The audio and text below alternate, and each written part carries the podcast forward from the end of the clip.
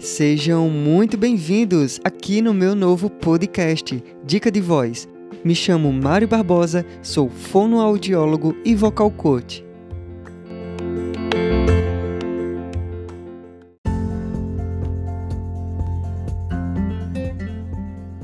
A nossa voz é produzida pela junção de vários músculos, ligamentos, nervos, ossos e outras estruturas.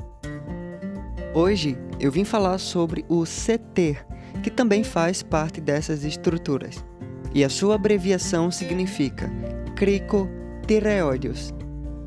O CT é um músculo intrínseco da laringe, ou seja, é um músculo interno da laringe, muito importante para a voz falada e cantada. Ele é considerado um músculo tensor juntamente com o TA interno.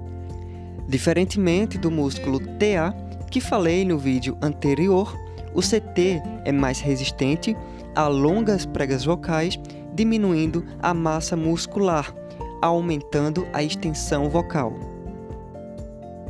Por isso, ele é responsável pelas frequências altas, ou seja, voz aguda, dando uma sensação de voz de cabeça.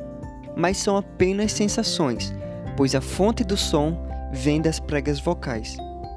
Vale lembrar que esses músculos não trabalham de formas isoladas. É importante uma interação e harmonia entre eles. Caso contrário, qualquer pessoa pode ter dificuldades, como por exemplo quebras e falhas na voz durante a passagem de registro de peito para voz de cabeça, ou seja, entre o músculo TA e o CT.